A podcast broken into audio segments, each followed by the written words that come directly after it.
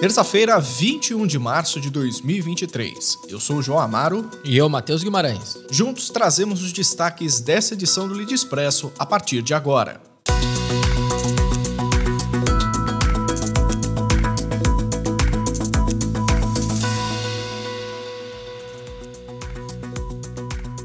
A Latam, companhia aérea brasileira, divulgou os resultados da temporada de verão com o crescimento de 13% no número de passageiros. Ao todo, a companhia transportou mais de 6 milhões de pessoas em voos domésticos e internacionais no país, superando o volume registrado no mesmo período do ano passado. A Latam, que também tem promovido a sustentabilidade em suas operações, atualmente voa para 54 aeroportos do Brasil, o maior número de destinos nacionais de sua história.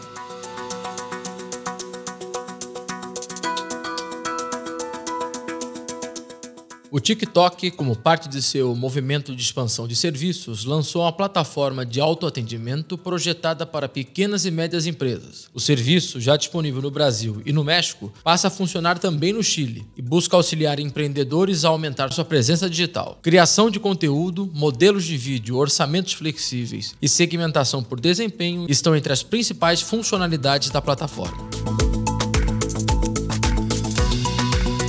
A Volkswagen, fabricante alemã de veículos, anunciou a estreia do seu primeiro caminhão 100% elétrico na América Latina. O veículo que desembarcou na Guatemala é a mais nova aquisição da Coca-Cola Fenza, multinacional de bebidas mexicana que investe em inovação e tecnologias sustentáveis em seu serviço de e-delivery. Com o negócio, a Fenza se consolida como a segunda maior frutista elétrica da Volkswagen no Brasil e no exterior, com 33 unidades ao todo.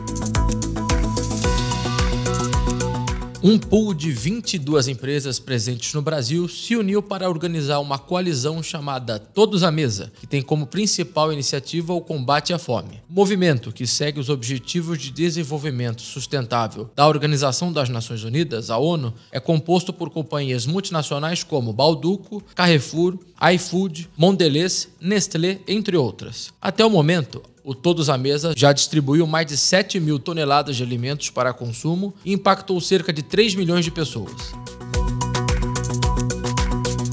Ficamos por aqui com mais um Lead Expresso, o podcast de notícias do grupo de líderes empresariais. Além da gente, faz parte do nosso time Vitória Faro, José Cláudio Pimentel, Raíssa Nascimento e Aline Isabelle, sob direção de Ana Lúcia Venturim. Em breve voltamos com mais notícias. Até a próxima.